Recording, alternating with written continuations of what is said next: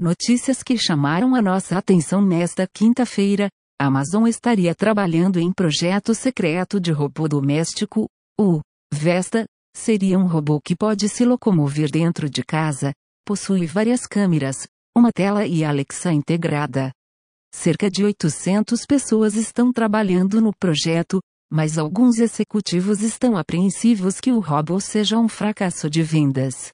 A iniciativa, entretanto, é do Lab 126, laboratório interno da Amazon que criou produtos como o Kidly, a caixa de som inteligente Eixo e o assistente de voz Alexa. As informações são da Business Insider.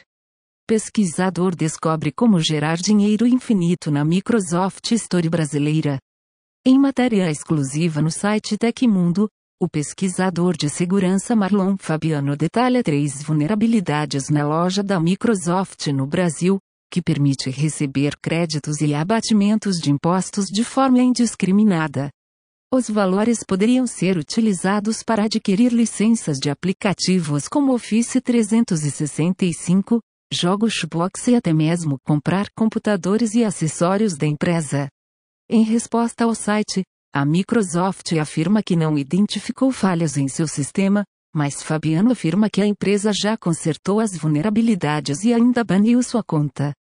Ações da Roblox disparam e já valem quase uma Petrobras, com valorização de mais de 50% em sua estreia na Bolsa de Valores de Nova York.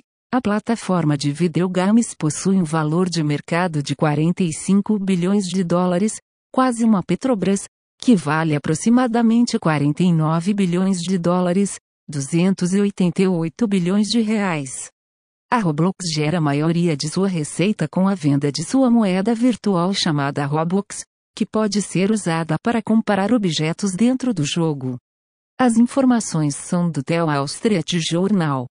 Nubank, Google, Mercado Pago e dona do iFood criam associação para o setor financeiro, a Zeta vai promover a digitalização de serviços financeiros, redução de burocracias e também realizar pesquisas e análises para o setor.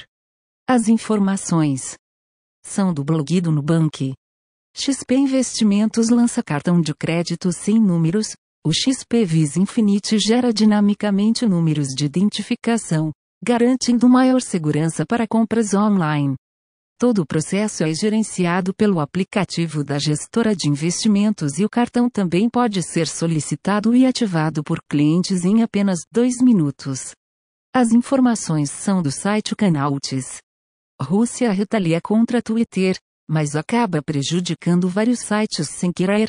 O governo do país ordenou que o Facebook, Instagram, Twitter e TikTok excluíssem postagens que envolvessem adolescentes em atividades ilegais ou participando de eventos não autorizados. Como protestos.